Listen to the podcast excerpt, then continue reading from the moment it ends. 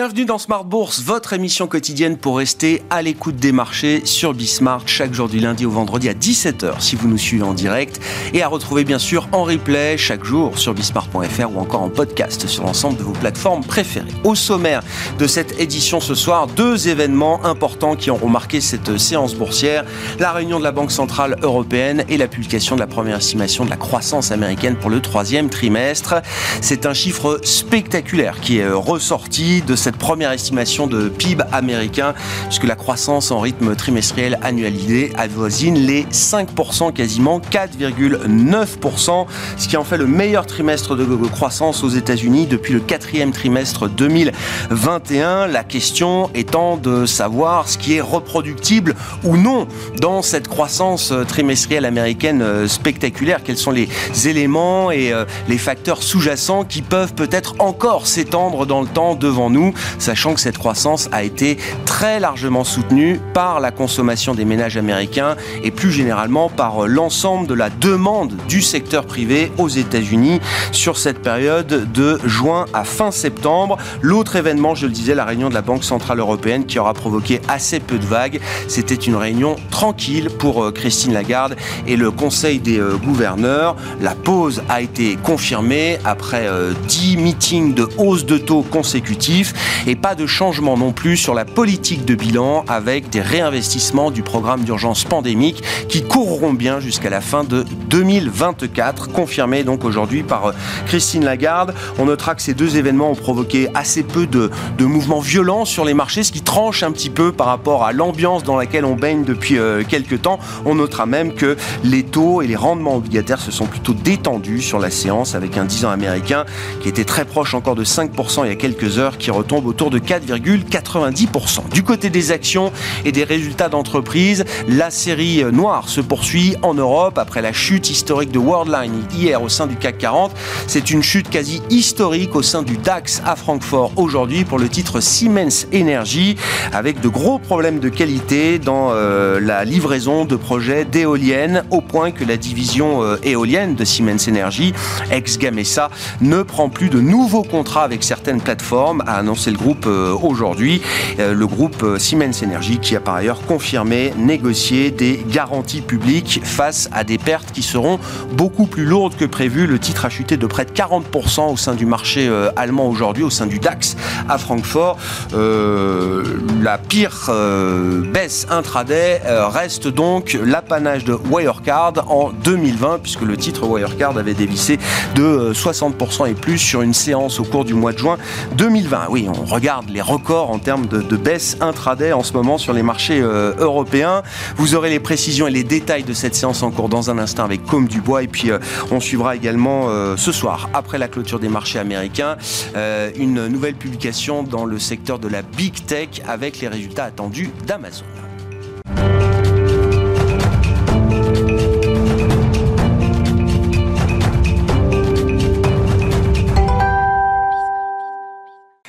Les infos clés du jour sur les marchés, c'est tendance, mon ami, chaque soir en ouverture d'émission avec Comme du Bois. La bourse de Paris évolue sans dynamique. Ce jeudi, le CAC 40 a ouvert en baisse de 1% ce matin avant de se rapprocher de l'équilibre en fin de séance. La BCE a opté sans surprise pour un statu quo de sa politique monétaire pour la première fois depuis l'été 2022, tout en rappelant sa détermination à ramener l'inflation à l'objectif de 2%. Aux États-Unis, les investisseurs ont pris connaissance de la première estimation de la croissance du PIB américain pour le troisième trimestre qui ressort à 4,9% en rythme contre 2,1% au trimestre précédent. Ce rythme de croissance est le plus rapide depuis le dernier trimestre 2021. Du côté des valeurs, les investisseurs prendront connaissance des résultats d'Amazon pour le troisième trimestre après la clôture. De son côté, Plastic Omnion chute jusqu'à 20% au cours de la séance. L'équipementier automobile a annoncé ce matin qu'il abaissait ses prévisions de rentabilité et de free cash flow pour l'ensemble de l'année 2023, en raison notamment de l'intensification de la grève du puissant syndicat automobile aux États-Unis. En Allemagne, Siemens Energy chute aujourd'hui jusqu'à près de 40% au cours de la séance. Le deuxième plus gros gros fabricant mondial d'éoliennes, a prévenu le marché qu'il prévoyait des pertes plus importantes que prévues pour son activité de turbine en 2024 en raison de défauts de fabrication sur ces turbines qui contraint le groupe à ne plus prendre de commandes, mais aussi de l'augmentation du coût de l'acier. Siemens Energy a également confirmé avoir requis des garanties de l'État allemand. En France, BNP Paribas évolue en baisse aujourd'hui jusqu'à près de 4% au cours de la séance. La Banque française a publié jeudi des résultats en baisse au troisième trimestre qui ressortent même légèrement en dessous des attentes du marché. De son côté, Carrefour progresse jusqu'à près de 6% au cours de la séance. Le numéro 1 de la grande distribution en Europe a vu son chiffre d'affaires augmenter de 9% à données comparables au troisième trimestre. Le groupe a aussi confirmé son objectif de baisse de coût d'un milliard d'euros pour cette année. Demain, les investisseurs prendront connaissance de nouvelles publications de résultats d'entreprise, parmi lesquelles ExxonMobil aux États-Unis ou encore Air France KLM, Sanofi ou Rémi Cointreau en France. Côté statistique, les investisseurs prendront connaissance des revenus et de la consommation des ménages en septembre aux États-Unis, ainsi que de l'indice de confiance de l'Université du Michigan pour le mois d'octobre. Comme du bois avec nous chaque soir pour les infos clés de marché en ouverture de Smart Bourse sur Bismart.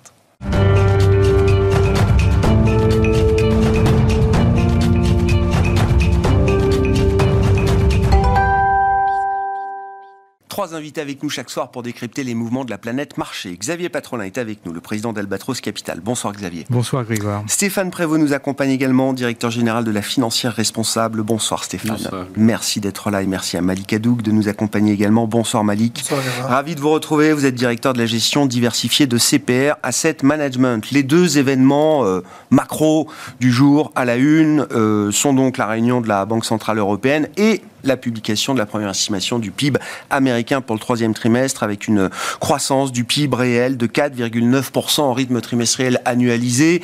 Si on regarde sur un seul trimestre, c'est une croissance d'1,2%, hein, donc à comparer par rapport à la manière dont on calcule cette croissance, ou en tout cas dont on la publie euh, en Europe.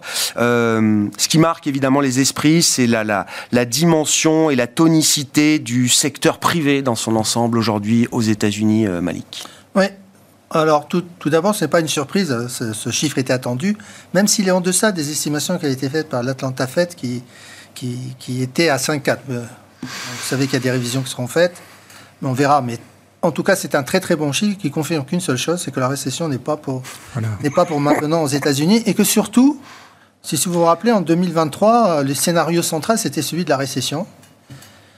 L'inquiétude, c'était la récession. En 2022, c'était l'inflation. En 2023, c'était la récession. Et surtout, on s'attendait à une récession du consommateur. Et ce consommateur-là tient toujours et continue à consommer. Alors, quels sont les facteurs derrière euh, cette bonne tenue du consommateur? Nous, on pense d'un côté qu'il y a bien eu, l'effet d'épargne aujourd'hui, même si commence à décroître, mais il a toujours un effet positif. Mais surtout, je pense, moi, personnellement aussi, que c'est l'effet richesse. Vous avez une hausse des prix de l'immobilier, vous avez la bourse qui a, qui a remonté l'année dernière, donc il y a une certaine confiance des, consommateurs. Et puis surtout, euh, le point le plus important, c'est la bonne tenue du marché du travail. Voilà. Sécurité de l'emploi. Sécurité de l'emploi. Donc on consomme. Eh qu'est-ce qui vous fait dire que la récession n'est pas pour tout de suite? Parce que ça va être le débat entre économistes, euh, notamment l'idée qu'il y, y, a un phénomène un peu one-off, notamment du point de vue de la, de la consommation, et que les moteurs qu'on a eu jusqu'à présent pour soutenir la consommation euh, aux États-Unis sont peut-être des moteurs, alors qui sont toujours en place, mais qui sont peut-être moins puissants. On sait qu'il y a eu des effets loisirs, consommation de loisirs très importants au cours de l'été. Non mais là aussi, les économistes sont allés mesurer ce que Taylor Swift, Beyoncé et euh, Barbie Oppenheimer au cinéma avaient pu générer comme dépenses de consommation euh, supérieures. C'est pas négligeable. Évidemment, ils vont pas nous ressortir un Barbie 2 euh, au quatrième trimestre, pour dire les choses. Bien entendu, mais, tant, que vous avez un marché du travail qui se comporte de manière très satisfaisante, vous n'avez pas d'inquiétude du côté du consommateur. Il y a une certaine confiance, même si on est conscient qu'il va y avoir un ralentissement au quatrième trimestre. Parce qu'on en parlera tout à l'heure, il y a l'effet taux aussi qui va jouer. Mais le ralentissement qu'on peut légitimement anticiper au quatrième trimestre, après notamment un trimestre euh, aussi fort, ça ne veut pas dire que c'est le début d'une histoire de récession aux États-Unis au quatrième trimestre. C'est pas, pas du tout, comme ça que vous voyez les choses euh, aujourd'hui. Bon, Xavier? Vous abondez dans ah bah cette idée-là. Euh, la récession n'est pas pour tout de suite eh ben non, parce aux États-Unis. Quand on regarde les facteurs de demande interne, ils sont tous bien orientés. La marge des entreprises reste bonne, donc les personnes morales sont, ont une situation bilancielle qui reste très bonne. Le marché du travail a été décrit. Enfin, juste un petit. J'aime bien rappeler, parce qu'on l'a mois après mois, le, le ratio chômeur offre d'emploi aujourd'hui, un chômeur rencontre 1,5 ou, à 1,5 offres d'emploi. Je rappelle que sur les 30 dernières années, un chômeur rencontrait une demi-offre d'emploi. Mmh, mmh. Donc cette dimension structurelle, elle, est là. Il n'y a pas des grèves tout à fait par hasard dans le secteur de l'industrie automobile euh, pour demander des hausses de salaire. Donc non, ça c'est donc vous avez quand vous avez les entreprises et les personnes physiques qui qui sont dans des situations comme celles que l'on connaît aujourd'hui sur le marché, sur l'économie américaine, non, ça reste très très très bien orienté. Et même, j'ai l'impression que le commerce extérieur contribue positivement ce qui est quand même assez exceptionnel pour l'économie américaine, qui est une économie. Je crois que ça doit être un léger drag, mais de moins 0,1, je crois. Hein. C'est vraiment très très faible. très, donc pas de contribution très négative. Donc, ah non, non, non. Donc on a, on a des, indicateurs. Donc la récession n'est pas pour tout de suite. Hmm. Ce qui fait que toutes les thématiques d'inversion de courbe des taux comme annonciateur, non, c'était euh, c'était pas le bon, c'était pas le bon.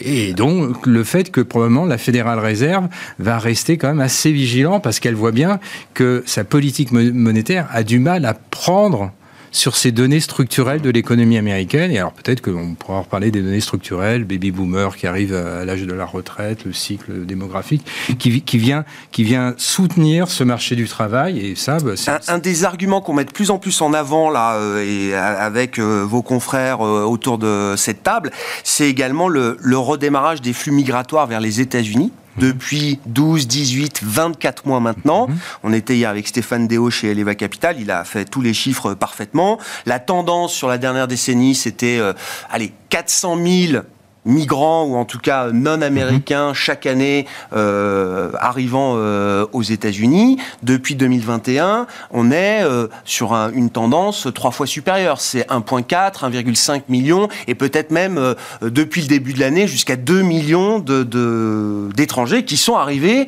aux États-Unis et qui sont participants au marché du travail aujourd'hui. Hein. Oui, mais malgré et ça, c'est de la croissance supplémentaire qui est générée. Oui, puis, puis et les, les, chômeurs sont toujours en situation, euh, ont toujours une suroffre de, de, de choix aussi, parce que de l'autre côté, il y a le vieillissement démographique qui vient peser, la, population active, j'entends, hein, qui vient peser, et donc euh, bah, ce solde, euh, malgré tout, malgré ce solde excédent du mmh. côté migratoire, n'arrive pas à rééquilibrer suffisamment. Donc ça va prendre, c'est des phénomènes inertiels qui sont. Le déficit d'offres est tel sur le marché du travail qu'on peut absorber effectivement toutes ces nouvelles non, non, populations. Juste une précision parce qu'on a mentionné la Fed, il y a un chiffre très intéressant qui est sorti, c'est le PCE. Oui.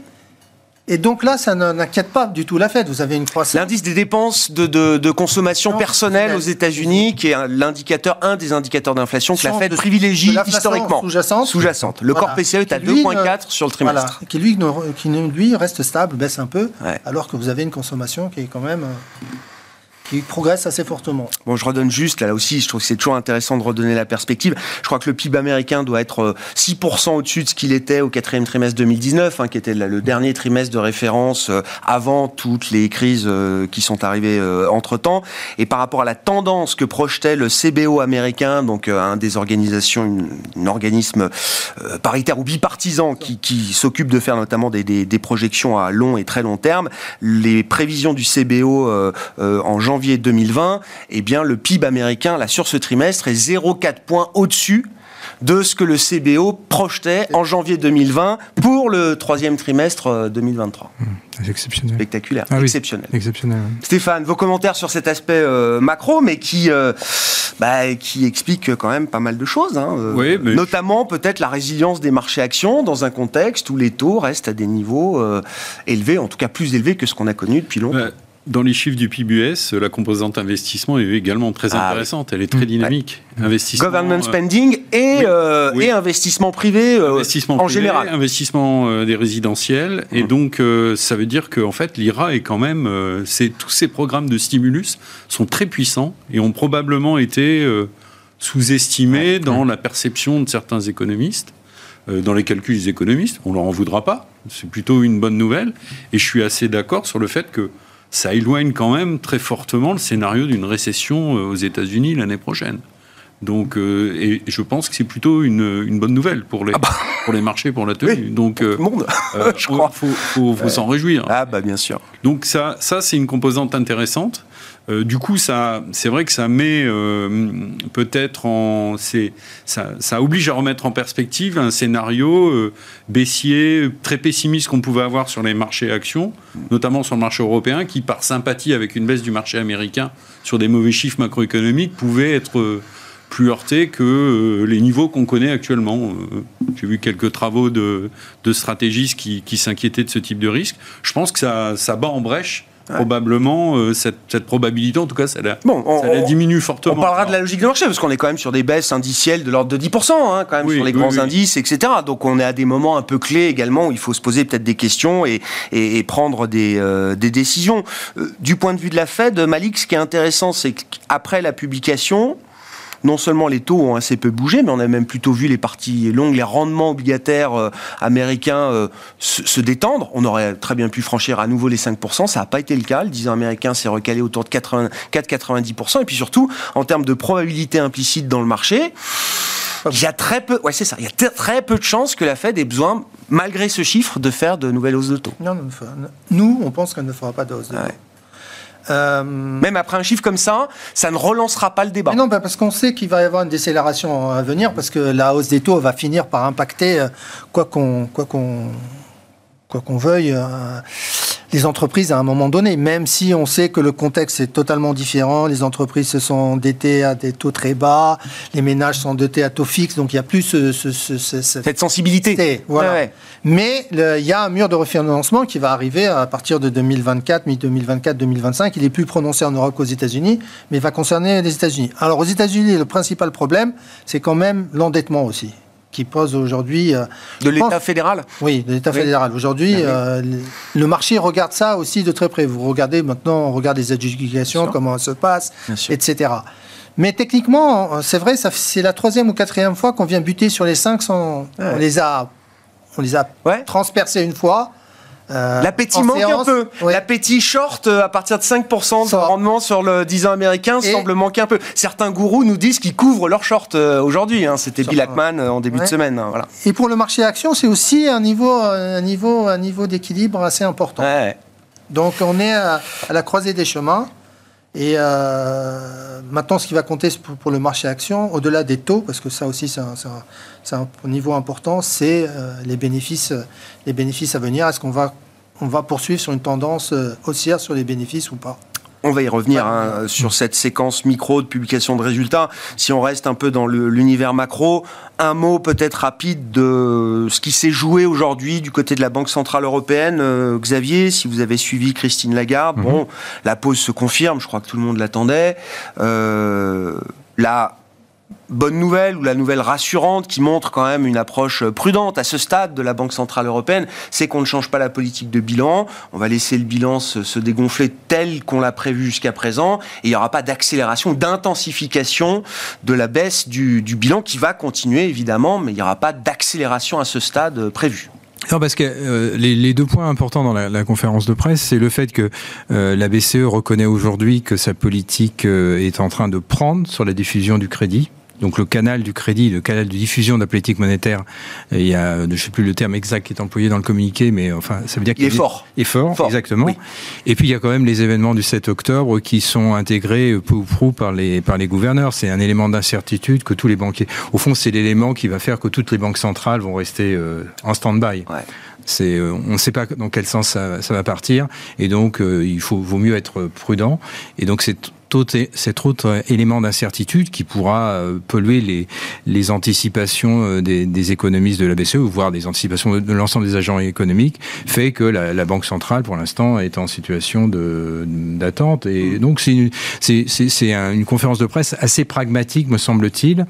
Euh, et donc, effectivement, c'est plutôt rassurant euh, du point de vue des, des inquiétudes qu'on pouvait avoir sur une, une, une, ressucée, notamment bilancielle, pour, mm. pour, pour, pour, faire mal. Par contre, elle, on continue à mentionner que les facteurs d'inflation sont internes et pas externes, et que l'inflation interne continue bien à diffuser, et que hum, implicitement, il y a des hausses de salaire qui, qui, traînent un peu dans toutes les économies euh, qui traînent, qui se diffusent dans toutes les économies euh, européennes, et que ça, c'est forcément un sujet de vigilance pour la Banque centrale. Sur, le, sur le, le, les attentats du Hamas du, du 7 octobre mm-hmm. euh, dernier, et, et ce qui s'ensuit, on, on a tous en tête du point de vue des marchés que un des vecteurs de diffusion de la crise c'est le pétrole. Voilà. Euh, voilà, au-delà de, de Mhm, mhm, mhm. d'un risque d'embrasement, etc., qui serait déstabilisateur et qui poserait des questions de confiance, j'imagine. Mais sur le pétrole, on a tous en tête également que la BCE a été historiquement très euh, sensible. Au cours du baril, est-ce que cette BCE-là de Christine Lagarde euh, est aussi sensible que la BCE d'un Jean-Claude Trichet, par exemple, au niveau du, pétrole et du risque de diffusion, d'effets de second tour, etc., que ça peut générer? Non, parce que là, je me, je je, sors un peu de, mon domaine de vol, mais j'ai l'impression que du point de vue des, des banquiers centraux, et y compris de la Banque centrale européenne, s'il y avait un choc pétrolier suite à euh, euh, des restrictions sur l'Iran ou à une réaction un peu un peu virulent- virulente de l'Arabie Saoudite, la montée des- du, du baril serait plus perçue comme récessive que comme inflationniste. C'est-à-dire qu'elle impacterait. on- D'ailleurs, on est on est sur des niveaux de, de, de, barils de pétrole où il, y a une élasticité de la demande jusqu'à jusqu'à 90. Il y avait peut-être pas beaucoup d'élasticité. Maintenant, on est arrivé dans la zone. D'éla- on détruit de la demande et là, on, ah oui, Potentiellement. on, on détruirait de la demande et puis on détruirait du, du PIB, du PIB mondial, D'accord. tout simplement. Et donc, je pense que à, à cet instant-là, les, les banquiers centraux euh, rajouteraient pas la, la fameuse hausse des taux de, de, de juillet euh, 2008, si je dis pas de bêtises. Mais d'ailleurs, qui avait eu euh, des vertus, puisque rappelons, bah oui, euh, elle- bah, bah, oui, je me souviens- refais pas toute l'histoire. non, hein. on refait pas, Oui, on refait vas-y. pas l'histoire, mais Goldman Sachs annonce euh, 150 ou 160 sur le sur le sur le baril. Et grâce à Trichet, on n'y sera pas allé. euh, la BCE, et juste derrière, le baril se retourne. Bon, après, on Ouais, il y avait les Man Brothers. Trichet plus On fort que Goldman Sachs. Voilà. Euh, euh, Qu'est-ce que je veux dire? Non, la, la question des, des spreads, euh, bon, elle n'a pas été abordée plus que ça, mais d'avoir euh, une garantie sur la poursuite des réinvestissements de l'enveloppe euh, pandémique, c'est suffisant à ce stade pour canaliser un marché qui a mis l'Italie à 200 points de base du 10 ans allemand, Malik Oui, oui, oui, pour l'instant, il n'y a pas d'inquiétude. Pas d'inquiétude à avoir, même s'il faut quand même toujours suivre ce, ce- ce- ce niveau de spread. hein, mais pour, pour l'instant, il reste contenu. Et c'est un des points positifs aussi de la, de la déclaration de la BCE pour rassurer tout le monde. Bon, là aussi, hein, le, le- le terme weak pour décrire la croissance a été utilisé plusieurs fois par Christine Lagarde euh, tout au long de la, de la conférence de presse. Là aussi, hein, c'est un changement de ton par rapport à ce qu'on avait, les hausses euh, en mode automatique, autopilote euh, jusqu'à présent. Là aussi, on voit un shift euh, et une attention un peu plus importante portée justement à la croissance. Elle parle même des PMI, euh, Christine Lagarde. Bon, je sais pas si c'est les indicateurs les plus fiables. En tout cas, elle considère que c'est des indicateurs qui nous disent que la croissance va rester faible. Oui, bah c'est c'est pas une surprise. Non C'est pas du tout une surprise, et je pense que c'est plutôt euh, plutôt réaliste de sa part. Alors il y a l'effet des politiques monétaires, puis il y a les facteurs euh, qu'on on a euh, bien identifiés au niveau international. On, le ralentissement chinois qui pèse euh, beaucoup, l'Allemagne qui est en difficulté.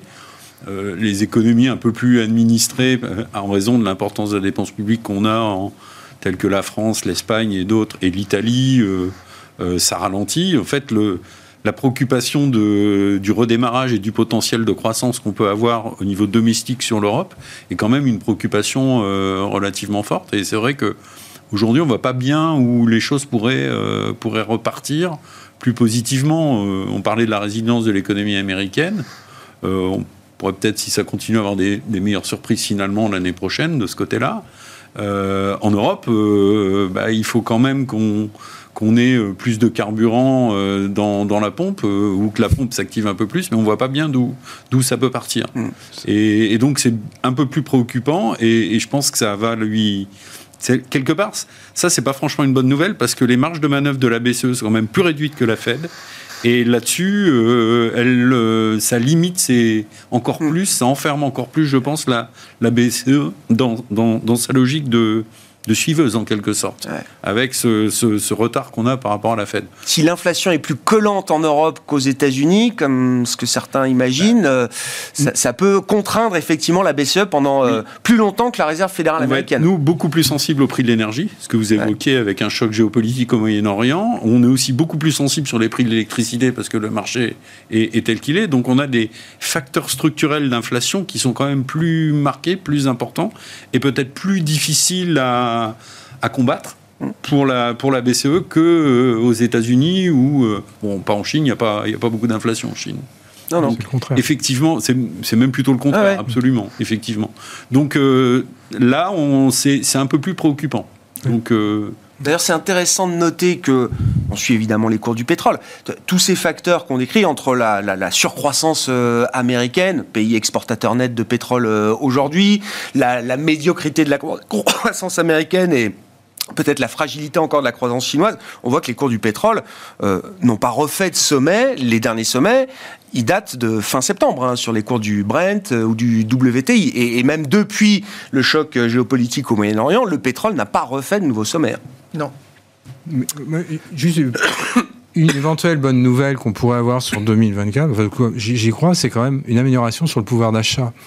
Parce que malgré tout, il y a quand même beaucoup d'économies où des hausses de salaire vont avoir lieu. On va avoir théoriquement, hein, évidemment, je fais, une discussion un peu café du commerce, mais on peut le faire à bah, 7 heures. Hein. Bien sûr. Euh, c'est-à-dire qu'on on peut, on peut prendre comme hypothèse que l'inflation va quand même refluer. On, aura des hausses de salaire. Donc la conjonction de hausse de salaire et de reflux d'inflation ou de l'inflation corps améliore théoriquement le pouvoir d'achat sur pas mal d'économies et donc viendra comme un facteur de soutien de la demande interne. Le, tout est de savoir euh, la stimulation de cette demande interne. Mais moi, je, crois quand même qu'il y a beaucoup de scénarios un peu, un peu noirs sur 2024. Hein, qui extrapolent les, temps. Et je pense qu'on sous-estime le swing, un swing léger, mais qui pourrait y avoir en termes de, pouvoir d'achat sur la demande interne européenne, donc ce qui pourrait être un, facteur, de, un facteur de soutien. Les économistes l'ont mesuré, hein. le revenu réel disponible en zone euro va progresser désormais pour quelques trimestres de l'ordre de 1% par trimestre. Ça, c'est un facteur de soutien. ça, c'est évidemment un facteur de soutien et peut-être même de, bonnes nouvelles à moyen, à, moyen Après, après on, va voir justement ce qu'en fait le consommateur. parce que le taux d'épargne n'est ah, pas au même niveau. Ah, c'est vrai. On est dans un sentiment de précaution peut-être un peu plus mm. marqué euh, qu'aux États-Unis parce que là-bas on est en plein emploi, on est à 3,5. Mm. On va voir peut-être le chômage monter un petit peu euh, en France. On a vu des premiers chiffres. Bon, il n'y a rien d'alarmant aujourd'hui, c'est mm. assez naturel, mais, mais on a, euh, je pense, un tissu économique qui est un peu plus fragile et peut-être un pessimisme des acteurs qui sera peut-être un petit peu plus marqué. Donc je pense que sur, les, sur la consommation, en termes de stock picker, il va falloir être très très, très sélectif, à mon avis. Pour voir vraiment le taux de chômage monter, il va falloir quand même détruire beaucoup d'emplois. Hein, parce qu'avec l'effet démographique aujourd'hui, en France, là aussi, calcul d'économistes, aujourd'hui, il suffit de créer 35 000 emplois en France pour voir le taux de chômage baisser. on est d'accord. Il y a 10 ans, il fallait créer 100 ou 150 000 emplois par an pour voir le taux de chômage baisser. Hein. Non, non, Donc là aussi, là, les, c'est vrai. ce que, je veux, ce que je veux dire, c'est qu'on n'aura pas forcément la, n'aura pas la même qualité, la même résilience qu'aux, ah. États-Unis. mais même en Europe, je ne pense pas qu'on aura une récession au niveau de la consommation. C'est ça le point très fort des économies hmm. développées aujourd'hui. Hmm. Et c'est ça qui permet de résister. C'est pour ça que la hausse des taux aujourd'hui, excusez-moi l'expression, elle semble indolore. Hmm. Parce que les refinancements ont lieu il y a bien longtemps et qu'il y a eu de la création d'emplois et que les gens ont perçu des salaires qui ont, qui ont augmenté et donc consomment. Mais c'est vrai que psychologiquement, en Europe, on est un peu plus fragile qu'aux États-Unis. Aux États-Unis, on a de l'argent, on le dépense. Ce discours-là, vous le retrouvez là dans les boîtes euh, cotées? Alors vous suivez d'un point de vue un peu global macro quand même les, résultats et les grands résultats un des secteurs qui attire beaucoup d'attention, c'est celui de la consommation de biens courants, euh, etc., ou même discrétionnaires. Euh, vous retrouvez quand même cet aspect consommation. On le retrouve encore dans le discours de ces entreprises, ou est-ce qu'il y a des, alertes ici et là sur certains segments de consommation aujourd'hui Moi, honnêtement, de ce que j'ai vu, de ce que j'ai pu consulter, j'ai pas vu de d'inquiétude très, très marquée, en fait.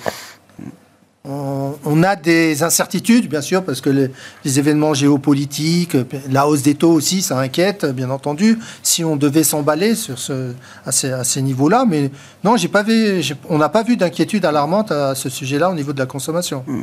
On est plutôt sur de la normalisation. Euh, sur, on revient sur des tendances un peu plus, euh, un peu plus normalisées, ah un peu plus euh, un, peu plus euh, hors, effet, euh, je veux dire hors effet. maintenant, on n'a plus les effets Covid, on n'a plus les effets de goulet d'étranglement. On a plus, euh, on va avoir moins d'effets prix aussi, très clairement.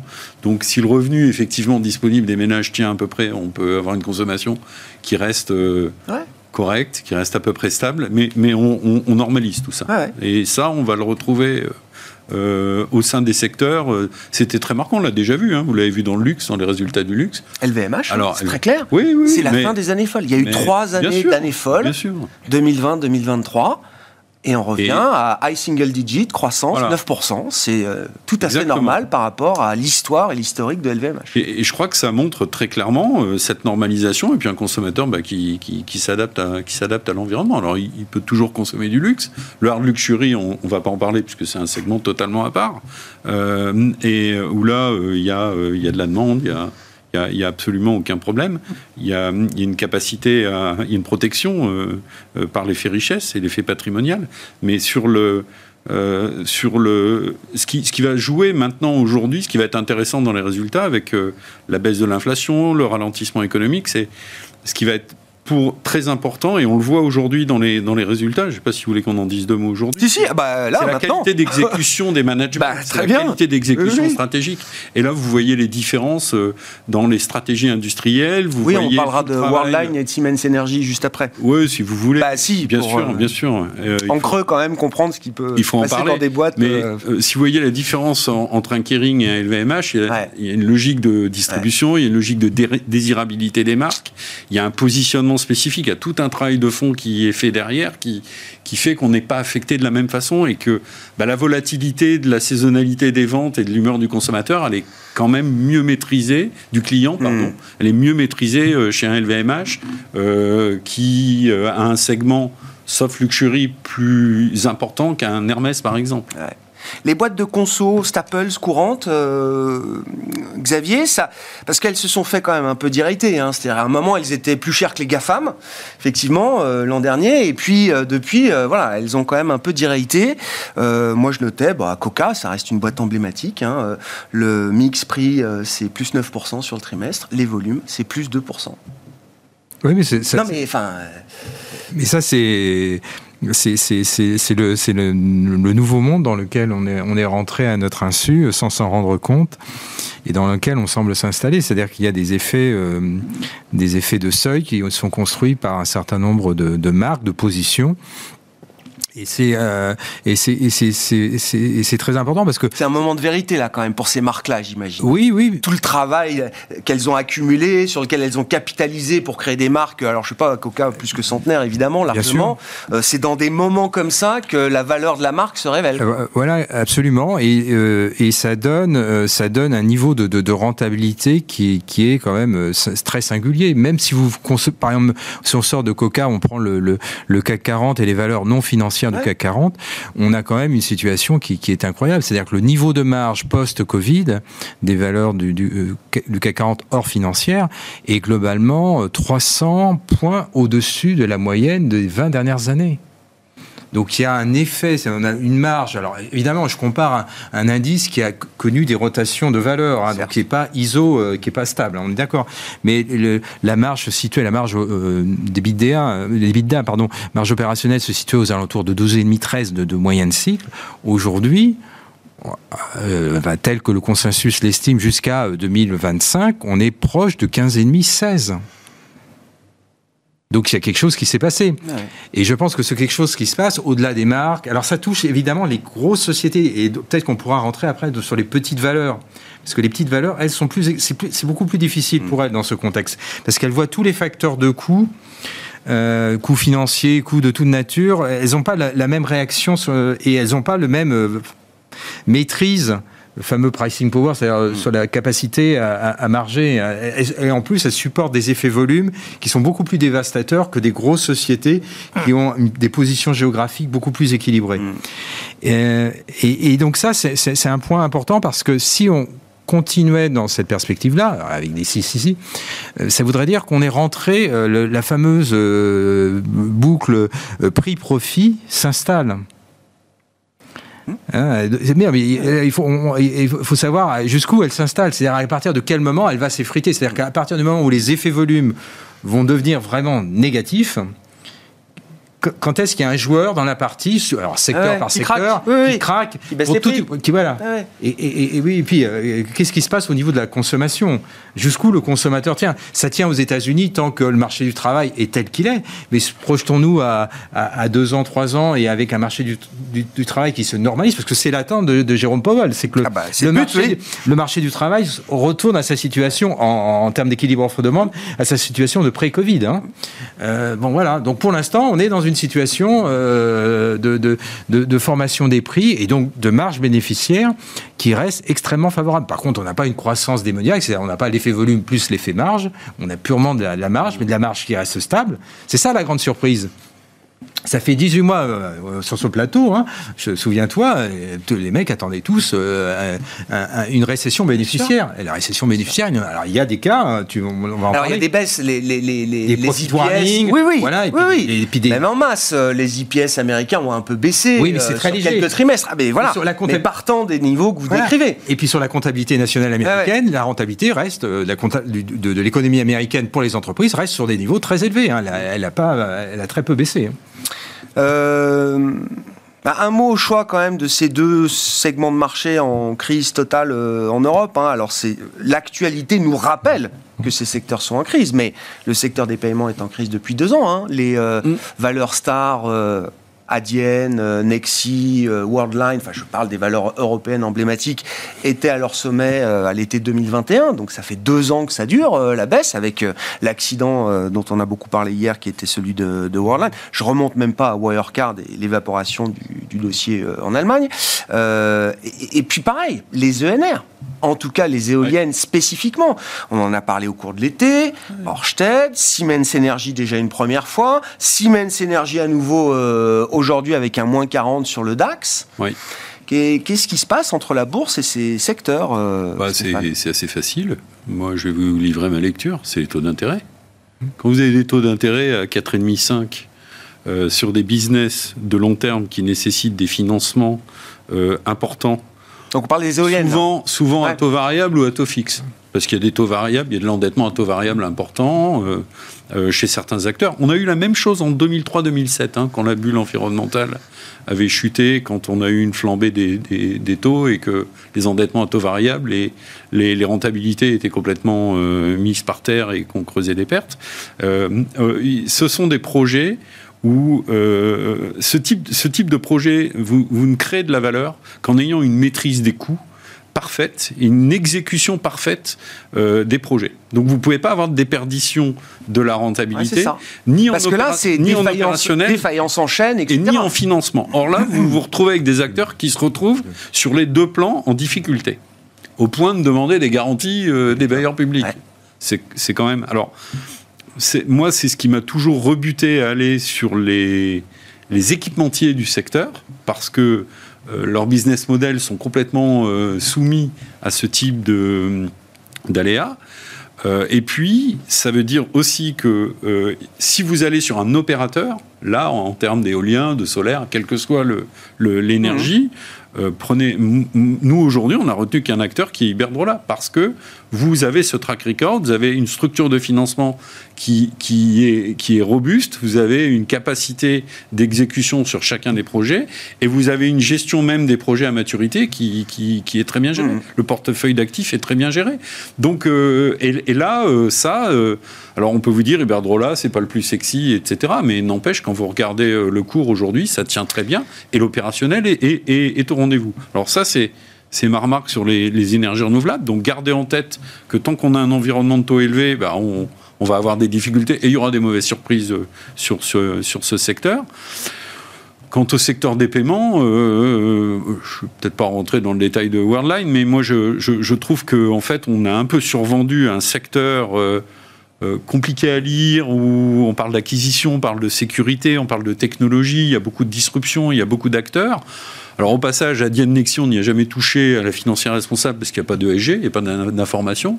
hein. donc euh, c'est réglé de ce côté-là. C'est pas, on va pas aller, euh, si j'ai pas les comptes, je vais pas y aller non plus. Donc Quand j'ai pas le l'ESG, j'y touche pas.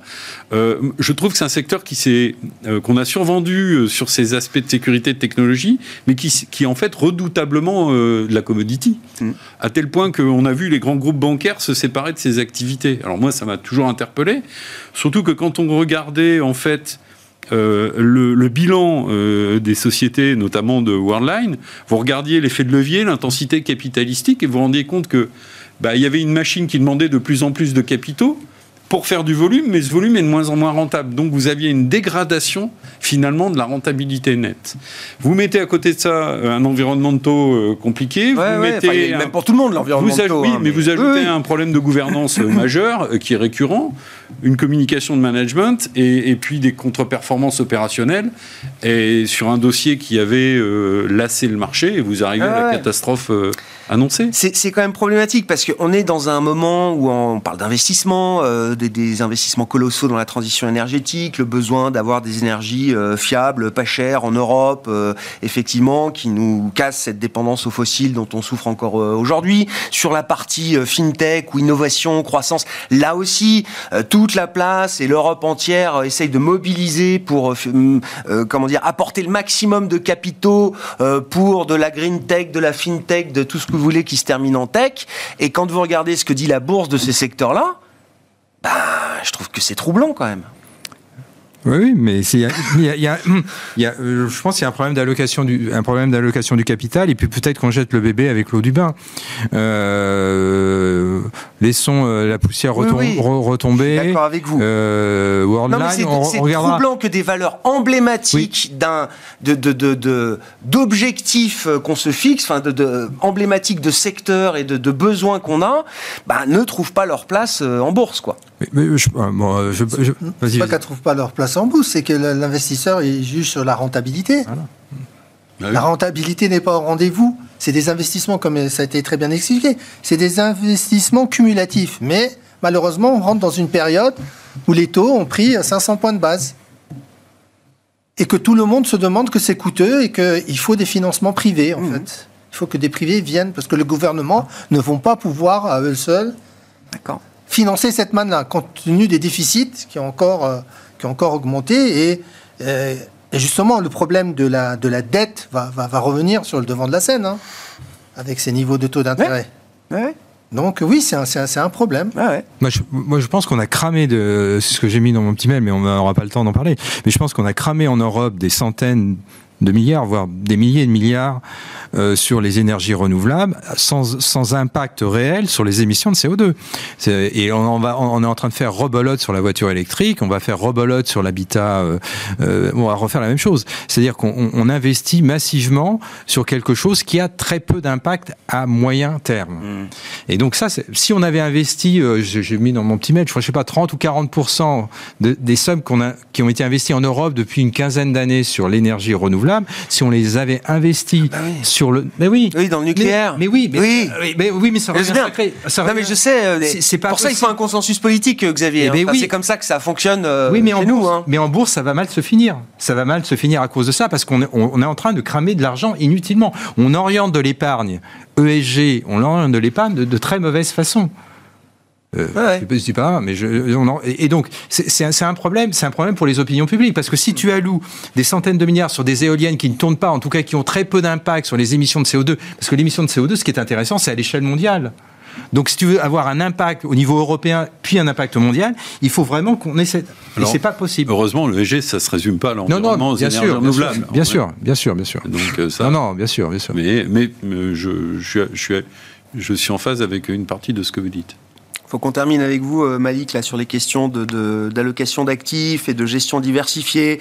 Je vois un peu le match euh, action versus taux, là. Est-ce que le match est relancé bah, ce, qui, complique la donne aujourd'hui, euh, avec l'évolution des taux d'intérêt, c'est l'instabilité de la corrélation euh, taux, taux, taux, taux, action. Non, elle est ni positive ah ni négative. Elle change, elle change, à tout moment. Ça, c'est compliqué.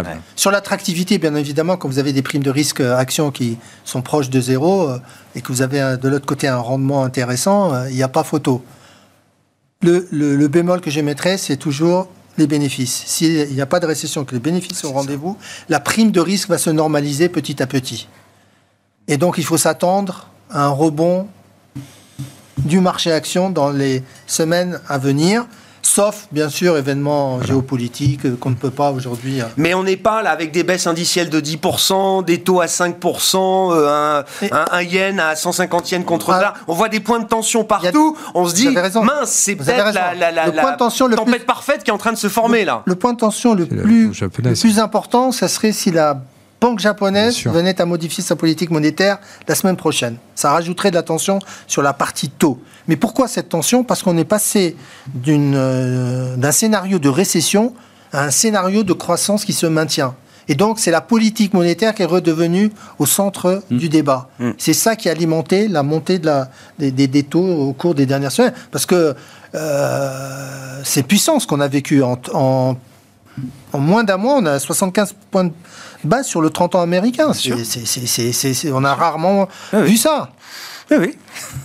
Et puis une volatilité de la courbe américaine qui est étonnamment élevée par rapport à Oui. ses pairs, euh, pairs occidentaux. hein. C'est-à-dire euh, la, la- la- la courbe américaine est intrinsèquement plus volatile que la courbe allemande, par exemple. Bien hein. sûr. C'est des 15, La 20 courbe- points de base sur des taux à 10 ans, Et 30 ans. euh, La courbe anglaise, elle est aussi très particulière en termes de volatilité. Hein, Jusqu'à 6-7 ans, ça- Ouais. c'est sacrément volatile. Donc, ça- c'est- effectivement, c'est des, c'est des signaux qu'il faut, avoir, euh, qu'il faut avoir en tête. Parce que Et tant qu'il y a cette volatilité sur l'obligataire, vous dites, les investisseurs trouveront une forme de refuge sur des marchés comme les marchés actions. Mais oui, parce que Non, mais je- moi, là où j'aurais une toute petite différence sur la prime de risque, mais on pourra en discuter dans une autre scène, c'est que euh, on- les, les- les PE, les earning yields, ce sont- c'est des, c'est des rendements réels.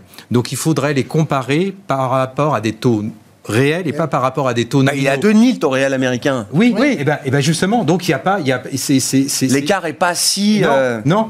Surtout s'il n'y a pas de récession, surtout si la, la, la marge, Ouais. devient stable. Si le momentum bénéficiaire Oui, est, que est toujours là, c'est sur- le moteur des actions. Et oui, et donc, parce que euh, j'ai- j'ai de la volatilité sur mon actif obligataire et j'ai une volatilité raisonnable sur mon actif action. Donc, euh, en ratio de Sharpe, euh, je sais pas, ça se regarde, quoi. hein. Bien sûr. Bon. Non, mais je crois que il- pour l'investisseur qui est un peu euh, moyen, long terme, il commence à avoir des points. euh, Il y, a, il y a un Ouais. niveau de pessimisme assez important aujourd'hui dans les cours. Euh, Aujourd'hui, c'est c'est intéressant de commencer à Bien regarder. sûr, hein, si on enlève les Le 10, sujet. 15, 20, 30 méga cap, euh, effectivement, on voit Bien euh, sûr. autre chose et on a une lecture ah du oui, marché euh, Oui, oui. qui peut être très différente. Merci beaucoup, messieurs. Merci d'avoir été euh, là ce soir pour cette discussion euh, en plateau. Euh, Stéphane Prévost, la financière responsable, Malik Hadouk, CPR Asset Management et Xavier Patrolin, Albatros Capital.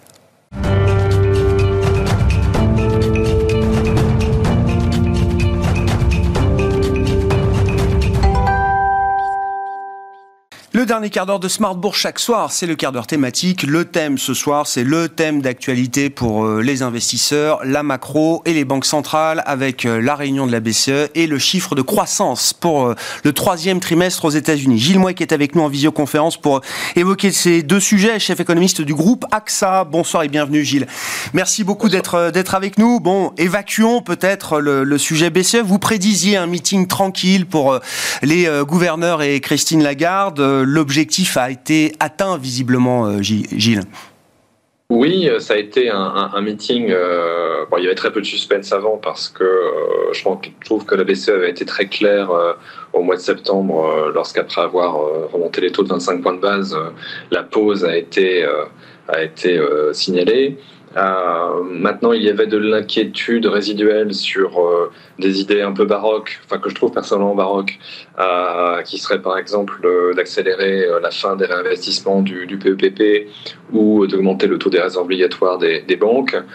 Et là-dessus, Christiane Lagarde a été extraordinairement rassurante. hein. On n'en a même pas parlé. Ce qui m'a surpris, c'est que les journalistes ne cherchent pas à la faire revenir sur ce terrain. Euh, mais en tout cas, voilà, euh, pas de, pas de décision euh, rapide là-dessus. Et tant mieux, parce qu'on a déjà assez de problèmes comme ça sur le marché obligataire sans, sans, sans se rajouter ce genre d'épines dans le pied. Et puis quelque chose quand même auquel honnêtement je ne m'attendais pas, c'est à quel point j'ai trouvé le message d'ensemble sur la macro quand même très inquiet quoi, Oui. de la part de, de, Christine Lagarde. Il y a vraiment la reconnaissance du ralentissement très marqué de l'économie. C'était déjà le cas au mois de septembre, mais je trouve que c'était encore plus euh, cette fois-ci.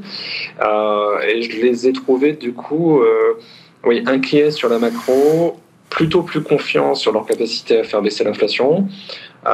Et donc au total, ça laisse probablement une image un peu plus de vige que ce qui était sans doute espéré par le marché, d'où un peu la réaction hein, des, des, taux longs après le, après le meeting. Certains ont compté, je crois qu'elle a employé au moins neuf fois le terme weak pour décrire la, la croissance ou les perspectives de, de croissance euh, relatives à la, à la zone euro. Euh, Gilles, un mot quand même sur cette garantie effectivement euh, concernant les réinvestissements du PEP, le programme d'urgence pandémique qui vont se poursuivre comme prévu jusqu'à fin 2024 euh, au moins. C'est une... Pardon? On sait qu'ils n'en ont pas parlé. oui, qu'ils n'en ont. pas.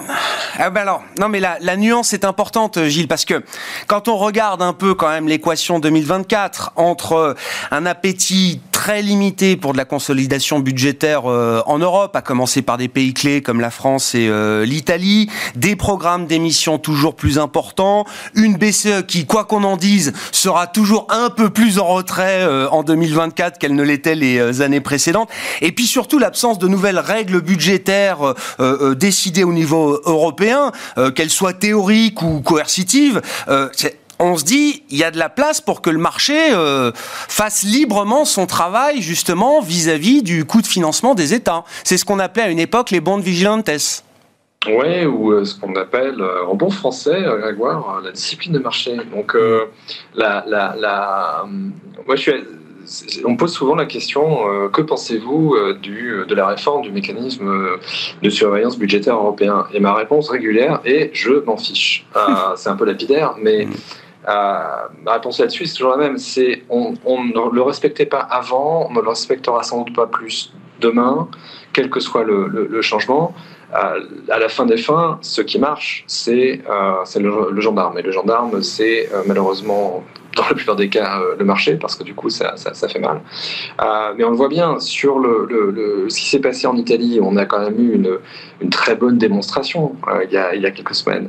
On a un gouvernement qui a en fait préempté un accord futur sur le nouveau mécanisme de finances budgétaire, donc qui a réglé ces annonces de petits budgétaires juste au, seuil minimaux de ce qu'on pense être le résultat final de la négociation et euh, bah, la réaction du marché euh, ne s'est pas fait attendre. Donc euh, le simple fait de respecter ce qui sera peut-être le futur système de surveillance n'a pas suffi à rassurer le marché.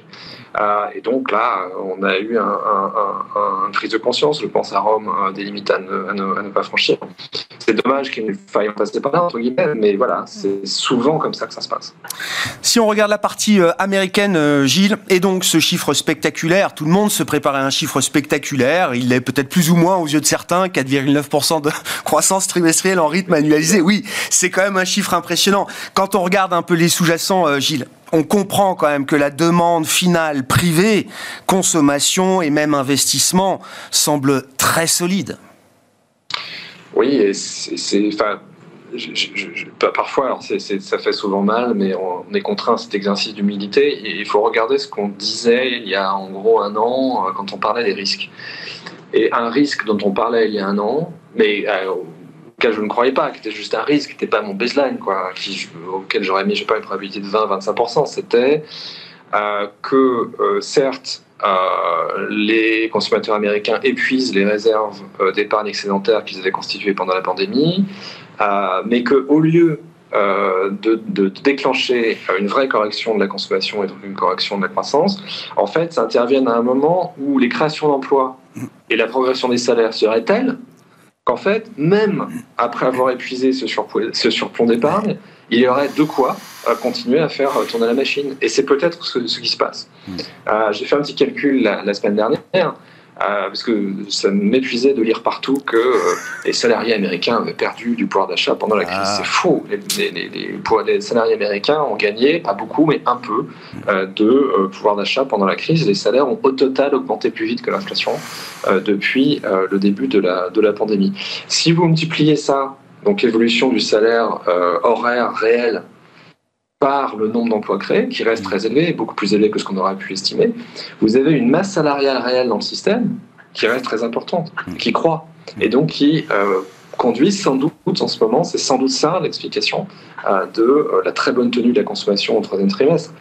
donc ce qu'on voyait comme un risque est en train probablement de se, de se matérialiser, et que dans ces conditions, on a un marché obligataire un peu, voilà, un peu inquiet. Ben oui, parce que ce genre de choses on, pouvait se faire peur avec ça l'année dernière, et eh bien c'est en fait en train de se produire. Dans, les facteurs euh, qu'on a pu rater à travers euh, l'analyse, euh, Gilles, j'entends de plus en plus de vos confrères depuis quelques semaines ou quelques mois à peine mettre en avant le facteur immigration aux États-Unis pour expliquer notamment, alors à la fois ce, marché du, travail et la croissance qui est générée par l'arrivée euh, de, de, nouveaux migrants aux États-Unis euh, dans des mesures et des ampleurs qu'on n'a pas vues sur la décennie précédente. Visiblement, depuis 2021, il y a quand même une rupture et des vannes qui se sont rouvertes en termes de flux migratoires euh, aux États-Unis. Et visiblement, cette population-là vient alimenter l'offre de travail qui est sans doute manquante encore aujourd'hui. Et derrière ça, c'est des mécanismes là aussi assez auto-entretenus qui se mettent en place en matière de croissance, de consommation, etc. Euh, oui, mais non. enfin, là-dessus, je suis un tout petit peu sceptique. C'est-à-dire que, euh, en général, en tout cas, c'est ce qu'apprend l'histoire économique, en général, les flux migratoires importants ont plutôt tendance à euh, réduire assez fortement la croissance des salaires. En tout cas, les, les arrivants en général, arrivent sur des niveaux de salaire plus bas que, euh, les, euh, que ceux qui y étaient. Et que dans une phase euh, de durcissement général, de tension générale du marché du travail, en fait, c'est plutôt une soupape qui aurait dû conduire à une, une, une désinflation. alors, il est possible, mais alors ça, j'avoue, j'ai pas regardé les données, mais ce que je sais, par exemple, c'est que sur le Canada, on s'est aperçu d'un changement assez intéressant qui est que euh, l'arrivée d'un flux également d'immigrés très important au Canada, elle a de manière plus régulière qu'aux États-Unis et de manière moins euh, épidermique, entre guillemets, mmh. créant moins de, de tensions épidémiques.